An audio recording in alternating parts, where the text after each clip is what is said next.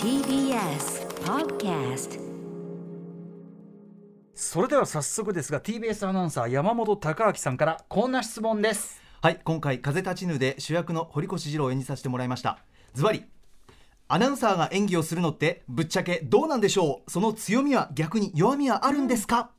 ということでそんな山本さんからのいきなりねいきなり踏み込んだというか、はい。どうって言われてもみたいな。どうって言われても、えーそんな質問に答えていただくのはこちらの方です。映画監督にして演出家そしてこの後10時から放送されるラジオドラマ「風立ちぬ」で演出を担当されました映画監督で映画演出家の演出先生。まあ今日はねカルチャー先生番外編でもある。演出先生深作健太さんです。深作さん、えーぜひお答えお願いします。はい、えー、深作です、えー、ぶっちゃけアナウンサーさんの演技はありだと思います、うん。はい。えっとねやっぱりなんて言いますかねあの役者さんとして基礎力が声の基礎力がしっかりしてらっしゃるのでそれで歌舞伎とかだとね、はい。1声2姿3芝居なんて言って、ええ。やっぱり音の表現声が一番大事だと、うんうん。あの僕も思うんですね。それで、はい。映画舞台それから朗読劇いろんなものをやらせていただいてるんですけれども、うんうん。やっぱり声がしっかりした役者さんは美しい素晴らしいと。で、うん。今回もうね山本さんとこの役者としての山本さんと初めてご一緒して、ええ。もう本当に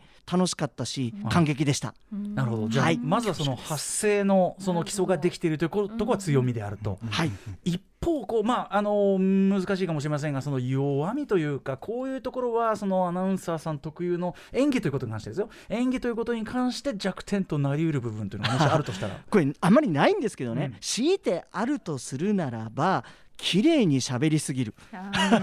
つまり僕たちってやっぱりあのなんて言いますかねリアルな人間っていうのは言葉がすごくそれぞれあの悪い意味だと汚れていて、はい。でもこの汚れっていうのが個性なんですよね、うんうんですが皆さんすごくやっぱりちょっと綺麗に喋っちゃう癖があるので、うんうんむしろその字に近い形で、うん。今回はあの芝居をしていただけたと、そうするとねすごいんですよこれが。はい。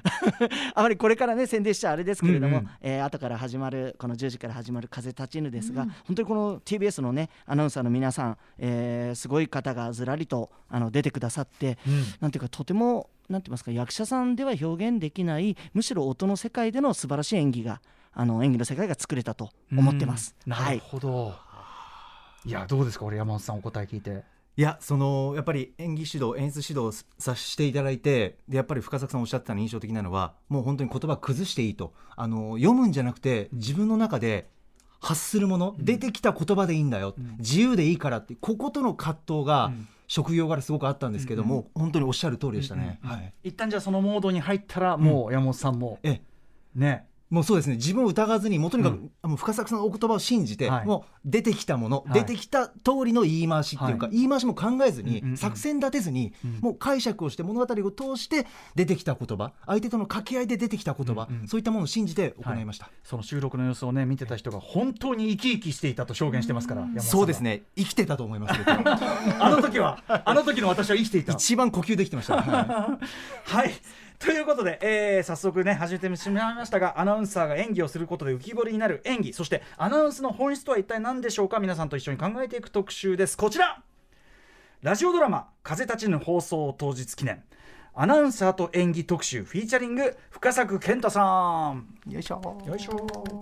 はい改めまして8月5日木曜日時刻は夜8時今4分です。TBS ラジオキーステーションにお送りしているアフターシックスジャンクションパーソナリティは私ラップグループライムスターの歌丸。そして木曜パートナーの TBS アナウンサーうないりさです。ここからは聞けば世界の見方がちょっと変わるといいなな特集コーナービヨンドザカルチャーです。今週1週間は番組で扱うカルチャーについて素朴な疑問に答えていく教えてカルチャー先生夏期講習ウィークをお送りしてきましたが、ある意味この、まあ、番外編にして、まあそのまあ、最後のねこのね、大物特集ということで、えー用意しております。ということで山本隆明さんそして、えー、うないりささんが生徒となってもう要するに去ラジオドラマ去年と今年の主役が揃い恐縮です。演出先生こと、えー深作健太さんにいろいろ質問をぶつけていくという企画になっております。改めて演出先生の深作健太さんよろしくお願いします。よろしくお願いします。はい。お願いします。さあということで深作健太さんご紹介じゃうないさんからお願いします、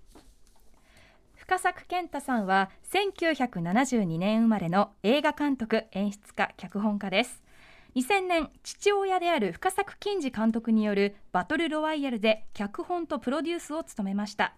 そしてその続編となるバトルロワイヤル2レクイエムでは撮影開始直後に亡くなった深作欣二監督の後を引き継ぐ形で監督デビュー。その後映画やテレビドラマの監督のほか演劇オペラ朗読劇など数多くの舞台演出を手掛けられています。はいということであの深作さん、はい。めちゃめちゃ舞台演出も手掛けられてらっしゃるんですね。むしろそうなんですよね。ここ10年は演劇の方があの多いような状況で。なるほど、はい。うん、あのまあこれ言わずもがなっていうかすごくこれこそ素朴な疑問ですけど映画演出と舞台演出っていうのの違いっていうのは一番大きなところってどこですかね？根本的に演出ってことでは違いはないんですけれども、ただ映像の場合はですねその日のうちに何て言いますか OK と NG を全てその瞬間その瞬間で出していかなければいけないと、うんうん。だけれど演劇の場合は逆に言うと OK がないんですよね。永遠に。この一月稽古してそれからあの初日を迎え千秋楽に向かって突き進みますが、ええその中でもどんどん芝居は育っていくし、うんうん。でむしろ何て言いますかね最後までそういう意味では永遠に OK はない、うん。でそういう意味では何て言いますか今は時間一つとってもねいろいろ大変なあの撮影現場も時間が少なかったり、うんうん。えー大変な環境で撮、はい。あの映画を作ってるんですけれども演劇の方は少し贅沢で一月俳優さんたちと一緒に悩みながら作品を作れるっていうのはこれは本当幸せで、なるほど、はい常に変化していくしある意味演じられる限りはそこは生き続けるっていうか毎回新作じゃないけど毎回新しいわけですもんねそうですね。れ作品が育っていくって言いますかね、うんうんその瞬間にやっぱり立ち会えるのは演出家としてすごく幸せな作業です。はい。あるある意味じゃあそのもうずっと何回もやってるし何回も見てる舞台であっても驚きがある瞬間っていうのもいっぱいあるもう毎日やっぱり違いますしね。なるほど。はい、こうん。れは本当に嬉しいですね。はい、はい、さあそしてそんな深作さんに演出をつけていただいたという、はい。えー、普段は金曜パートナー山本貴明アナウンサー、はい。ねえー、本日は主主演としてる主演ですよ。いやいや改めてよろしくお願いします。あのいやもう一人いてあの直子役を演じた皆川玲奈アナウンサーと、まああはいうん。うん二人でという感じですよね。でもどちらのねアナウンサーさん同士なわけだから。そうですね、だから、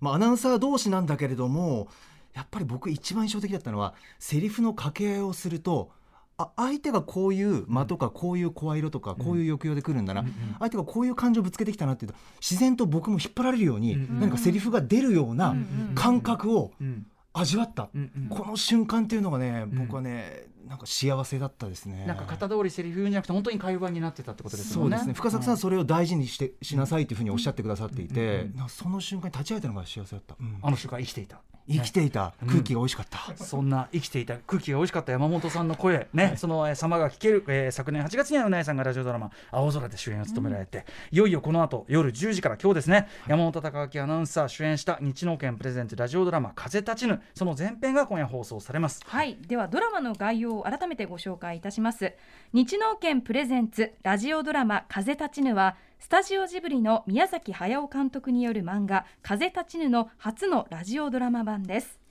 大正時代美しい飛行機を作ることを夢見た技術者堀越二郎の人生を夢と現実を行き来しながら切なくも美しく描き出していくストーリーです。主役の堀越二郎を演じるのは山本貴明アナウンサー。そして妻の直子を演じるのは皆川玲奈アナウンサーです。脚本はゲド戦記国立小坂からなどを手掛けた丹羽恵子さん。そして音響効果は映画風立ちぬ崖の上のポニョなどを担当した笠松浩二さん。そして全体の演出を手掛けたのが深作健太さんです。はい。ということで、まあ、アナウンサーと演技というテーマについてはね後ほどまたお知らせを挟んであの本格的に伺うんですけど、もう一点だけ僕からあの深作さん質問していいですか、あのまああのアニメ版もあるじゃないですか。その同じ原作というかね、宮崎さんが書かれたあれでモデモデルグラフィックスにずっと連載されてた、はい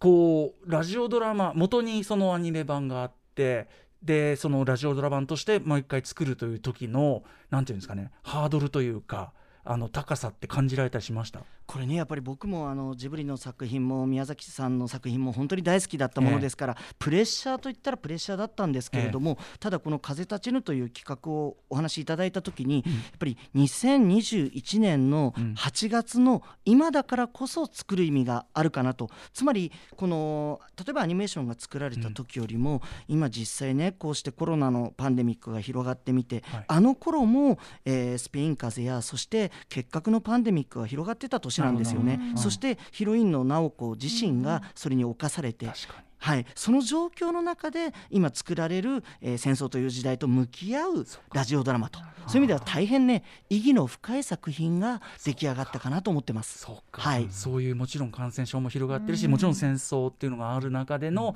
その中でどうやってこう充実した生を生きるかっていう意味では確かにより切実な話にもなってるってことですもんね。そうなんです。あの中にね散りばめられた「生きねば」って言葉ですとか、あの強い宮崎さんのメッセージがむしろ今だからこそより僕たちの心に刺さってくると言いますかね。はい。はい。なるほど。さあそれねあの実際どうやってこれラジオドラマとして演出されたのかというのは皆さんこの後全編実際ね放送すぐされますからね。はい、あんまりここで私がついついねついついすぐいやいや。いや停止すぐ聞いてしまう、さあということで今日はですね、えーまあ、この夜10時から前編が放送され来週木曜日に、えー12月木曜日の夜10時から後編が放送されるのでどんな仕上がりなのかはぜひ皆さんね聞いていただいてのお楽しみ。ということで今日はですねお知らせの後山本さんとうないさんから演出先生こと深作さんにいろいろ質問をぶつけていただきます。先生お願いします。お願いします。よろしくお願いします。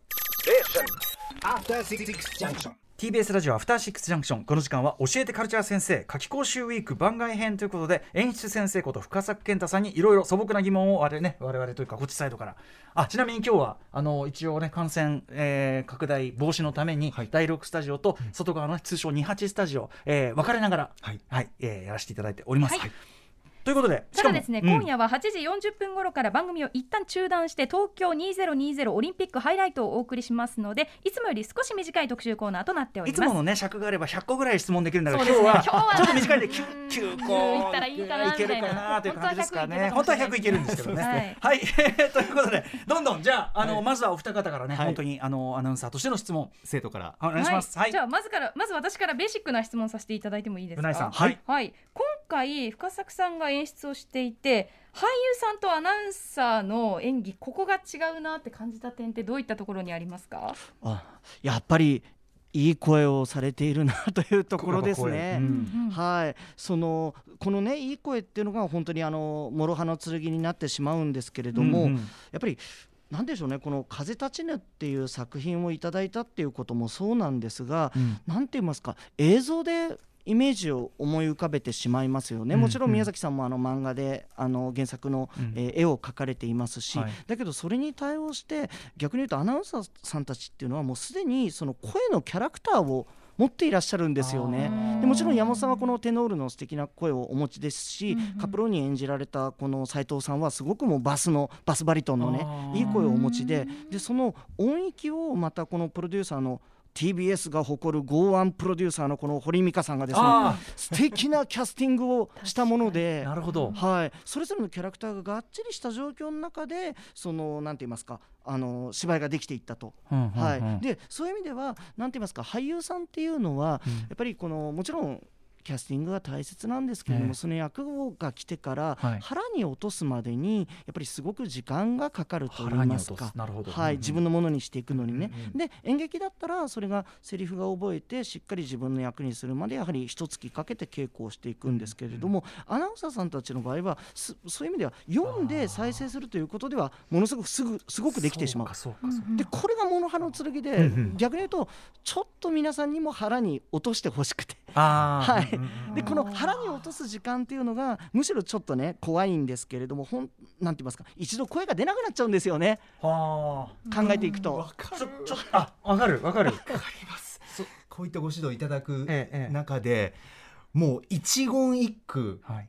なんて言うんだろう全部に意味があるなっていうことにハッとするわけですよねはいはいはい普段読んでる原稿との向き合い方と違うのではい。で物語の全体でここの要素でこの言葉につながってるんだとかこの人がこういったここの語尾がここにつながってるんだとかもううかつにうんうん。あとうん。ななんだろう言葉にできないっていうか。あの単なる字面上の情報じゃないところっていうのが見えてくるから、それが深作さんがおっしゃってたのが印象的なのが言葉には層があると。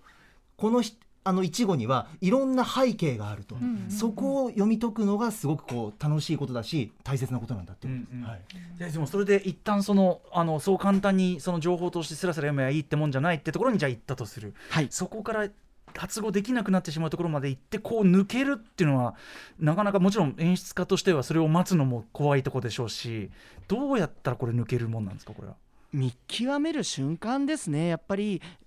なんて言いますかね気持ちが悪いところから気持ちのいいところに移行するほんのなんて言いますかね紙一重の瞬間があるんですよね。うんうんうんでそこをなんかあのこちらは OK を伝えると逆に言うとあこれでいいんだって分かってくださる瞬間がある。まあなんかねこの学校の先生とかも僕自身もそうだったんですけど、そういうほんのなんか少しの才能を掴んでそこを褒めてくださるとあと、いいんだよって言ってもらえると僕らはその自信がなんか何倍にもできていく、うんだから演技ってのは本当なんかそういう瞬間との勝負かな。演出っていうのはそういう瞬間とのなんて言いますかね。発見の作業かなって思うんですよね。えじゃあ山本さん的にもここ掴んだって瞬間やっぱ訪れたの？僕の見極めというよりは深作さんの OK とか印象的なのは深作さんあの両手をググーにしてで上にグッとこうガッツポーズ 上げることがよくあるんですけどそれがもうアナウンサー一同もう喜びっていうか 合格これなんだっていうここなんだっていうそれでどんどんどんどん正解をあの示してくださって僕らも作品を愛せるし演技をすることを愛せる時間だったですね。深坂さんが見たら逆に手が上がるぐらいつまりそこにあ堀越二郎現れたようやくみたいな、そういう瞬間がやっぱ来るってことですもんね。はい、あのラジオドラマの演出初めてだったんでこのガラス越しに僕は演出したくなくて、同じスタジオの中入れてもらってたんですよね、はい。でそうするとやっぱりもう音の方はもうスタッフさんにお任せして、どういうバランスで取れてるかとかっていうのはやっぱり皆さんもうプロですから TBS の皆さんにお任せしてだけど僕は中にいるとこのアナウンサーの方たち同士でその演技の力で発する空気が動く瞬間がある、はあ。これがね嬉しいんですよね。まさに、はいもう舞台演出も豊富にやられてるからこそのキャッチするねそういうのがあるんですかね。そのね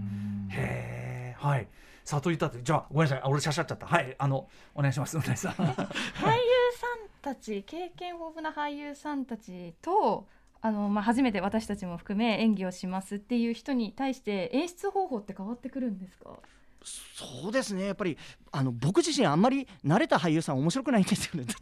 仕事が減ります。あのねやっぱり俳優さんとして出来上がっている方たちっていうのははい。やっぱりもちろんしっかりしてますし、うん。一発で OK を取りに行く力っていうのは経験から学んでいらっしゃるんですけれども、僕自身は例えばこの市民演劇をね、うん。あの日本のあちこちで演出させていただいたりとか、はい。今回初めて演技するとおっしゃるアナウンサーの皆さんたちとご一緒したりすると、はい初めての楽しさそれがなんか自分にとってもすごく大切な初期衝動の何かをうん思い出させてくれるので、うんうん僕自身はやっぱりそういう異業種の方たちと初めてうんうんご一緒する時の方がうん大いに刺激をもらって楽しいです。なるほどね。うん。なんかね、その確かにそのいわゆるプロのこうなんていうのまあこういうある種記号化しやすい危険だって当然あるわけですもんね。プロゆえにっていうことね。はい、だからそこから引き出されるものっていうのはね、ええ。新鮮っていうのは聞く側にとかこう見る側にとってもそれはそうだもんね。僕らも。光栄と言いますか、うん。本当に喜びですね。はい。うん。え山本さんはうんうん。こう練習を始めてから、うんうん。その堀越二郎と直子って、まあ、恋愛関係なわけじゃないですか、はい。まあ、ちょっと多分まだ聞いてないのでわからないんですけど、ちょっと恥ずかしいこうなんだろうな夫婦の言葉とかやり取りとかうんうんうんあると思うんですけど、うんうんセリフの中で、うんうん。なんかこう照れとか最初はやっぱりありました？僕はもう皆無でしたね。皆無？皆無。うん。えじゃあ自分キャラクターあの堀越二郎っていうキャラクターと割とこう通ずるところを感じられてましたか？あの個人的に感じる部分がありましたし、うんそれは本当にキャスティングしてくれたあの堀美香アナウンサーはじめ深作さんもそうですけどもすごく感謝というか、なんかこうあここちょっと気持ちわかるなとかあこの言葉尻とかこの言い回しとかわかるなとかっていうのは自分の中であじゃあったりとか。人格。としてこう共感するところが結構キャラクターにもそうですね。あとはどういうふうにアプローチまあうないもそうだけどどういうふうに役とアプローチするかわからないけど、僕はもう本当に常に常に二郎のことばかりを考える時間で過ごしてました、うんずーっと日常もずーっと。まさにそのだから腹に入れるという作業をはい時間かけてやったってことですね。そうですね。素人ですけど自分なりに深作さんにいただいた言葉とか教えとかをい入れてでもこうしてみようこうしてみようこうしてみよう自分なりにしてその日常をずっと二郎とどうやって歩くのかなとかどういう仕草するのかなとかどういうふうに食べるのかなとか。メソッドアクティングじゃないか。なんか、はい、僕はそれのが一番やりやすいなと思ったんで自分でやってみました。山本さんから見て、うんその妻役の直直子を演じた皆川さんはどんな感じに映りましたか、どんな感じというの？そのそのな直子が？それとも皆川？いや皆川さんがですどんな感じでなんだろうこう練習習をする一緒にどんどんどんどん積み重ね何度かやっていく上でなんか皆川さんってどんなアプローチをしてたのかなっていうのを聞きあそれはちょっとゆっくり話す時間がなかったのあでー。皆川がどういうふうにアプローチしてたのかはちょっとなんかでも変わり変化っていうのを感じましたか？変化か。徐々に。なんか私皆川さんはそのそれこそなんだろうな自分のあのなんだろう個人的な部分をうん。思いっきり出すタイプにあんまり感じてこなかったんですねこれまで。うん割とこう職人気質というかうん常にこう淡々とされてる。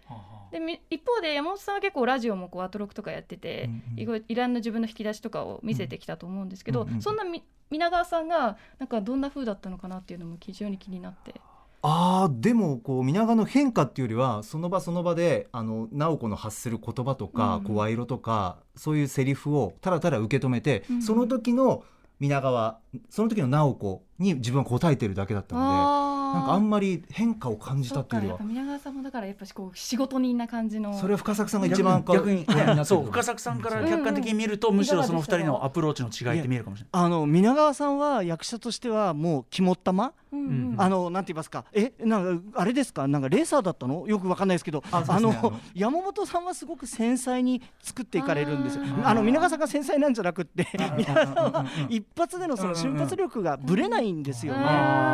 なんでこのなんかご夫婦はああるあるみたいなそれはあの原作の直子と次郎とはちょっとあれ意味が変わっちゃうんですけれども、うんうん。皆川さんのブレなさはむしろあの頼もしかったですね。ナコっていうはいキャラクターでもある意味そういう意味ではどしっとぶれない強さが確かにあるキャラクターでもあるから、そそうなんこはですよね。合ってると思いなのでますね。収録の合間に私実はもう直子みたいな性格なんですっておっしゃったのがどっちの方だか分かんなくて だったんですけど直子の方の強さを多分あの皆川さん呼ばれていたなと思います。もうリンクしてたのかもしれないです、うん。だから僕の中でも最初から。皆川玲奈アナウンサ言われてみるーと直子っていうのはやっぱりまっすぐで意志が強くて間違いがない正しい人っていうところ、あとなんかこう多くを自分でわざわざ語らないというかもう自分の中で答えがあるから周りにこうどとやかく言われて自分で言うんじゃなくてもうしっかり答えを自分の中で持ってるから、あるというか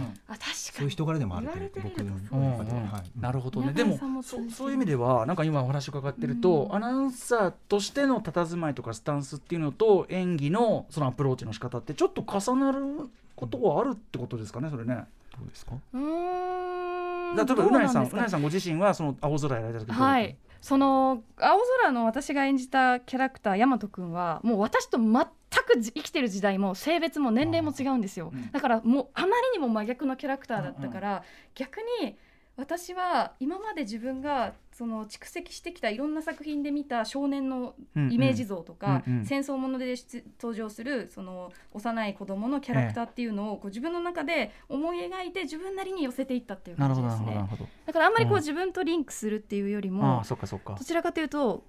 その年齢もその5歳ぐらいから15歳ぐらいまで成長するところだったのでいかに違和感なくはい。こう近づいていくかっていうちょっと外側からのアプローチではありましたね。でも深作さん今お話ねこう、はい。それぞれ聞いててもなんかそれぞれのそれぞれのアプローチとか役に対してなんか皆さんすごくロジカルにというかロジカルっていうかなんていうかな必然を持ってうん。なんかアプローチされてるなって感じがすごいするんですけど、ただ演技ってねなんかそんなに難しいものではなくてしかも今この携帯でドラマもね多分皆さんも自分たちで撮影して編集できる時代になると、うん。より演技がすごくこのリスナーの方にとっても身近なものになっていて、うんうん。でその時にあの演技ってものをちょっと考えていただきたいのが、うん。演技ってね嘘をつくことではないんですよね。うん。あのむしろなんて言いますかそのキャラクターになっていくとかっていうのもそれは山本さんは山本さんから逃げられないし皆川さんは皆川さんから逃げられない、うん。うなぎさんはうなぎさんから逃げられないと思うので、むしろご自身とキャラクターの離れてる部分を寄せていく作業って言いますかね、でその中の本当の瞬間に答えがある。OK ポイントがある。でそれは人によってはすごく針の穴だし人によってはものすごくなんて言いますか大きいストライクゾーンがあるっていう。でこれをあの組み合わせていくのが劇を作っていくって作業で。だからなんかねそうすると人ってみんな違うじゃないですか、はい本当は、はい。でも違う人たちが一つのところになんか寄って集まっていくうん。ところを演出できる作業っていうのは、うん。僕にとってはなんか幸せなねユートピアを作っているようなあの空間なんですよね。その OK が生まれた瞬間。でこれが全然合わないとんなかなか大変と言いますかね、んはい。うんやっぱり人間見つめる作業だと思います。だからそのそれをあの誤たずこうキャッチしてこう今そこをコッと押したらさっきねこう良くなるところをやったりとか、えうまくいった時は天国だしいかないとこれどうしたらいいんだこれっていうね。そうですね。ねいやーすごいですよねお仕事だなと思うけど、これお二方のあれで例えばその、えーアナウンサーの仕事、要するに普段だったら自分をさっき言ったようにね出さないことが一応基礎とされる仕事なわけじゃないですか。でも今深坂さんおっしゃったようにある意味自分の中にあるものを出してこう客、えー役役とフィットさせていくっていう。この違いっていうところで、えー、とどうですかね。逆にこう仕事アナウンサーの仕事にこの演技の経験が活かせるとこってあるんですか？僕ははっと思ったのがちょうど収録終わってラジオドラマのその後に あこういうとこで活かせるんだっていう局面があって、うんうん。今まで思ってなかったんですけどそんなに。あのニュース VTR 中の吹き替えとかで。あああああの例えば最近で言うと、えっと、東京オリンピックについてどう思うっていう外国人のインタビューがあったんですよ、うんうんうんその外国人のそうボイスオーバー吹き替え、うんうんうん。はい。ちょっとしたそういう吹き替えでもあこの人でどう思ってるんだ。そこを探るようなぐーっとこう、瞬時に力が入るようになったっていうそうか。かそれはまさにね演技が要求される部分ですもんね多ちょっと、少ねはい、その人のことを思ってその人どういうふうに言ってるんだろう、日本語だとっていうようなん響きっていうのを考えるようになりました、まさにズバリねそれは演技。そうですね。うなさんどうですか？えー、私はその仕事に生かせるかっていうよりも仕事の幅を広げていけるなっていうふうに思えて、はい。すごくおこがましいお話ですけど、えその去年青空を演じさせていただいてアナウンサーが例えばこう出すとか例えば不利になったアナウンサーの方がドラマに出演されるとなるとまあ一定数批判の声があるわけですよ。うんうん。なぜか。アナウンサーがそのドラなんだろう演技をするっていうことに対して例えばモデル出身の方が演技をすることに対して何も文句は言われないけどアナウンサー出身の人が演技をするとなるとなぜか逆風が吹く、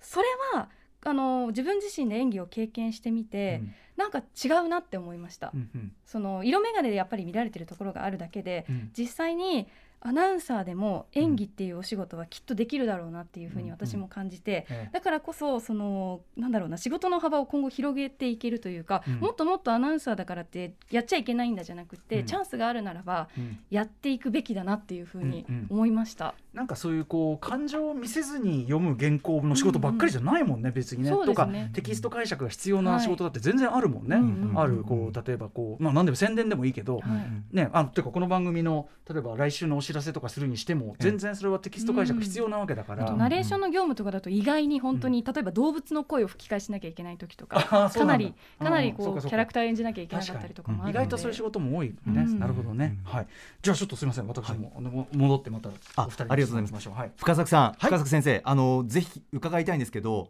ちょっとあの今後ですねアナウンサーがもし声の演技磨いていきたいこの道進んでいきたいという時にはあのどんな過程どんな訓練そういったものを踏んでいくべきなんでしょうかという。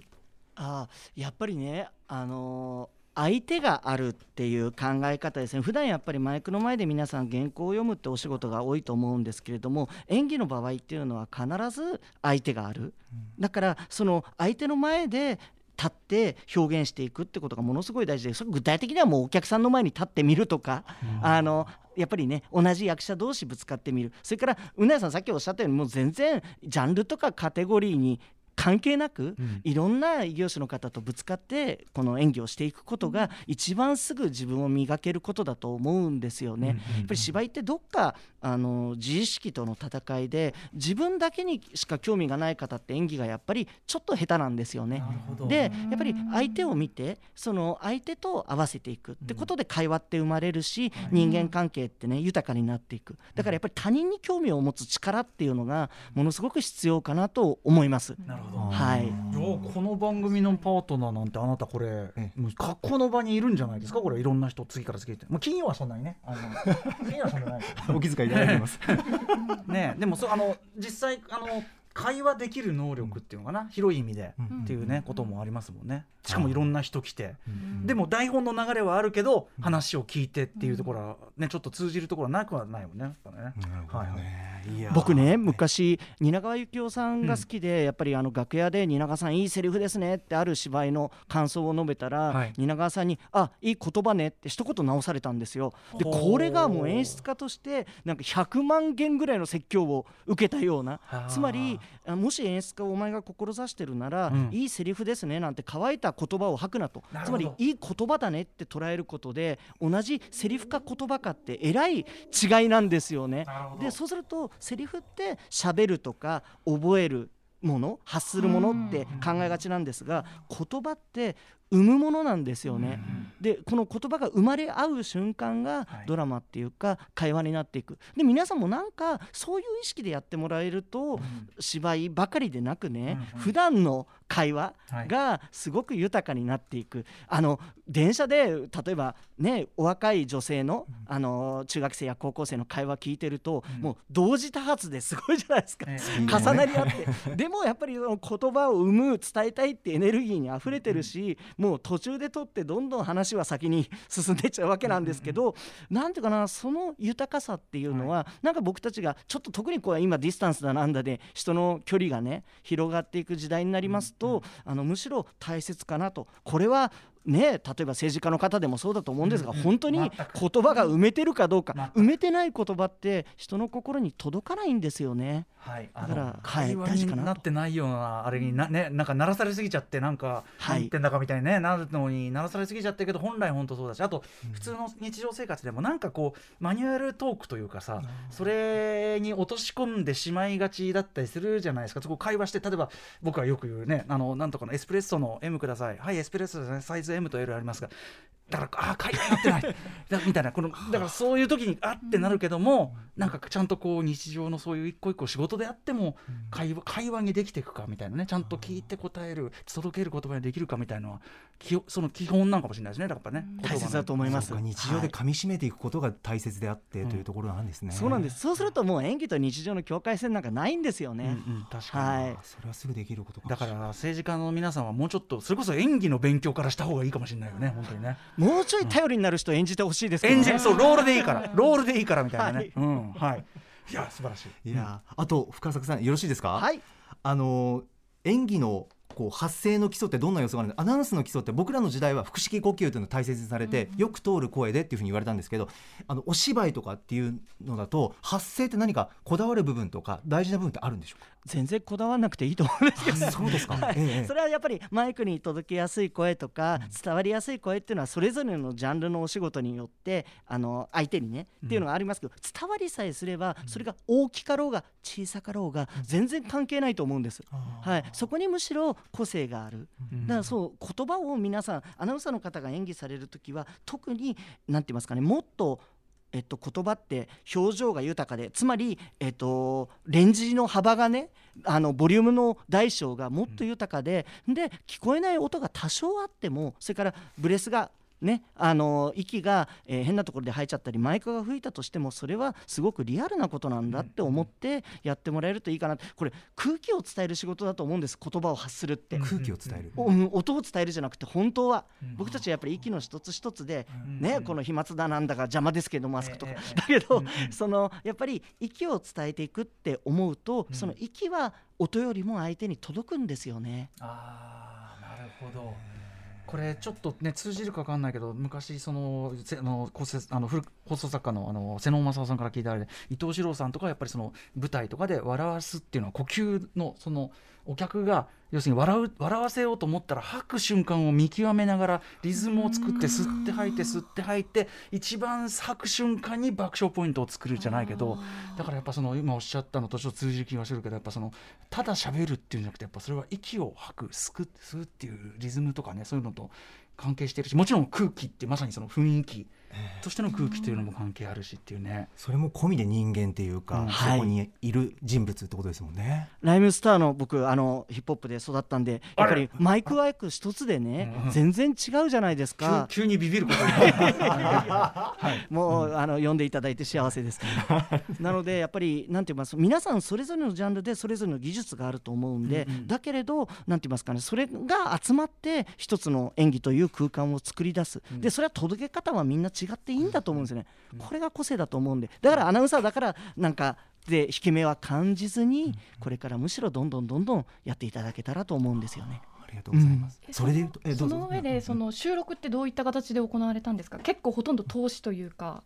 あえっとつながりであの一連でずっと最初からっていうよりは、各所各所で撮っていったあんだけれどいろんなスケジュールがあるので、はい。い、ろんなアナウンサーが登場するのででパネルを立ててディスタンスで、あのみんなでせーので並んで撮ることもあったしっていう感じですね。ああなるほど、だからね普通あの映画でいうその順撮りよりは難しいよねやっぱね気持ちをね。そうですね。深澤さんにサポートいただきながらというところなんですけど、あの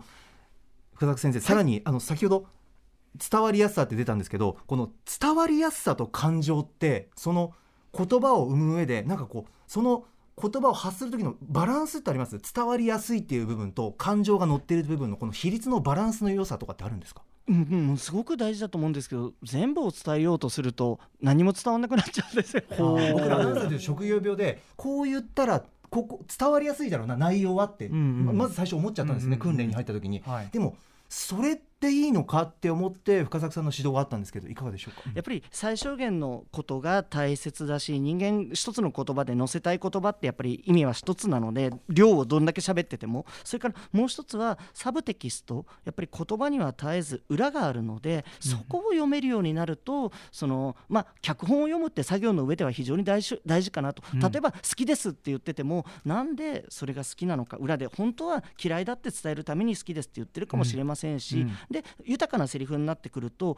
いいセリフって嘘をつくんですよね、はいはい。例えば漱石さんのあの言ったと言われる、えー月が綺麗ですねって表現もそうですし、そのいろいろ本音とね違うことを表現する、その時にこの言葉は本当は何を言ってるのかを読み解く力っていうのがあの、うん。大切かなと思います、うん。それは僕たちでも日常でやってるんですけどね、うんうん。はい、飲み会なんて行くとね、はいはい。あの可愛い女の子いいるとその嵐ですわなこっちも。なるほどなるほど。その直接的にね思ってることを言うもちろんいかに言わないかのテクニックですもんねそれはね、はい。でもあの本当に深作さんの前に社会説法だけどまさに特に優れたそういう作品ほど言ってることと本当にそこで流れてる感情とか情報は違うってことがやっぱりでもそのために作品ってあるわけですからねそれね、うん、いやだからそれをちゃんと読解やっぱそのテキスト読解のなんていうの深さの話っていうのかな、うんことだったりするんですかね。いやちょっと僕ばっかり聞いちゃってすみません。うない大丈夫ですか？うないはせっかく。あのじゃあ、うん。演技ってその自然であることが一番いいのかと私思っていたんですけれどもそのキャラクターになりきるっていう意味で、でもその日常的に生活している中で自然な自分って実はすごい平凡でフラットすぎて味気のない自分じゃないですか。例えば家族と喋ってる時も「OK」っていうだけえそうなんだ。みたいなテンションを例えば音声なり映像なりに載せた時って非常に逆にすごく不自然なものに出来上がるじゃないですか。現実の自然って映像や音楽音になるとすごく不自然だなって思っていてだからこそやっぱりその作品にする時って俳優さんたちって結局自然なものはあえてやってないのかなっていう疑問が浮かんだんですけれども先生いかがでしょう？作品によってリアルの度合いっていうのは変わるんですよね、うん。うん例えば「風立ちぬ」だったらやっぱり昭和の初期ですしそういう時代の演技をしなきゃいけない、うなさんやられた「青空」もそうでしたよね、でそれプラス逆にまあ作品に合わせてリアルって変わるんだということが一つと、もう一つ大事なのは僕たちは現実をこそ変えていきたくて僕自身も例えばい普段ね自分が疲れて平凡な言葉を相手に発しちゃうと、なんか自分でちょっと傷つく自分がいるんですよね、つまり日常からもうちょっとだけ、えっと、演技って言ったらなんですけれども、持っていくことで周りの会話っていうのはもう少し豊かになっていく、だから今リアルっていうとだんだんだんだん落として確かに日本語自体が平凡にどんどんなっていく。そうすると家庭の会話も減っていく。当然楽しい会話がなくなっていく。でやっぱりその会話を楽しくしていくっていう感覚が大切でそれはあんまりね演技と日常のここも差はないのではないかと。ちょっとじゃあやっぱり夢を与える作品であろうというか、まあでも作品によってはひょっとしたらそのね、うん。さっきのなん。だっけ低低血圧のえ平凡なさっきさっきのなんだっけオッケー。オッケー。オッケー。家族に対してね。オッケー。でそういうもちろんそういう作品もあり得るから。そうそうそうそう。れはそれはそれでっていうところあるかもしれないね、うん。オッケーってなんだって思いまえしたなんか先生いいいいいい例が出てこなかったんで。すけどいやいやいいと思います。はいはいなるほど。あと先生よろしいですか？はい。あのあの声に関してなんですけどその抑揚とかリズムとか声色とか乾いた声とか息を乗せた声とか声に関する演技で細かい技術とかって本当はもちろんあるんでしょうか？それはやっぱ考える段階というのも俳優さん踏むんでしょうか？そうですね。あの、踏んでほしいんですけどちょっとね漠然とした答えになっちゃうんですけど、これって今回「風立ちぬで」で宮崎さんもずっと風にこだわられていて「風の谷のナウシカ」や「風立ちぬ」なんで風なんだろうって考えると、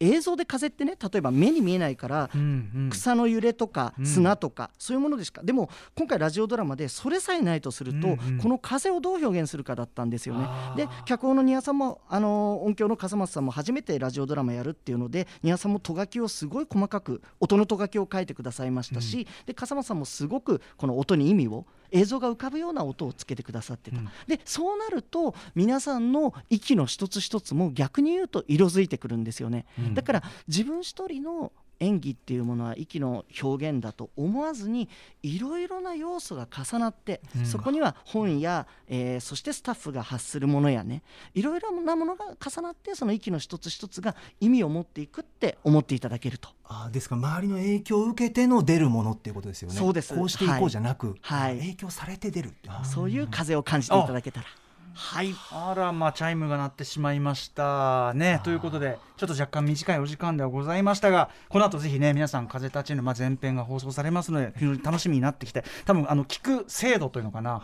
聞く側の精度も上がるお話をいっぱい伺えたんじゃないかなと。はい。思います。ということで、えー最後に深作さんから何かお知らせ事などあったらぜひお願いします。はい、ありがとうございます。今もう本当に忙しい夏で朝からあの2つ稽古が重なっております。えー演劇は2つ演出させていただいてるんですけども、一つは8月18日から29日、アンダースタディという作品、東京芸術劇場シアターウエストであの上演します。えー主演は 4U の福田裕太さん、谷村美月さん、和田拓馬さんがあの出られます。そして、えー8月25日から29日までは今度は僕が深作組っていうええユニットやってるんですけれども、そちらと、えー友達の劇団シダーの、えー合同公演でブリキの太鼓というね昔映画だった作品を一人芝居を新宿御苑のサンモールスタジオであの上演させていただきます。ぜひいらしてくださいませ。はい。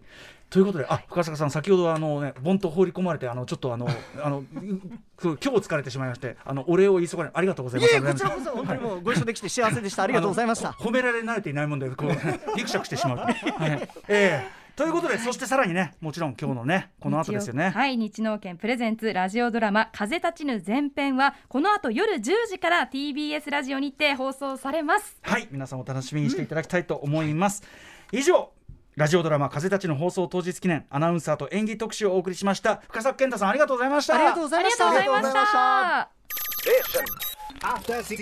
した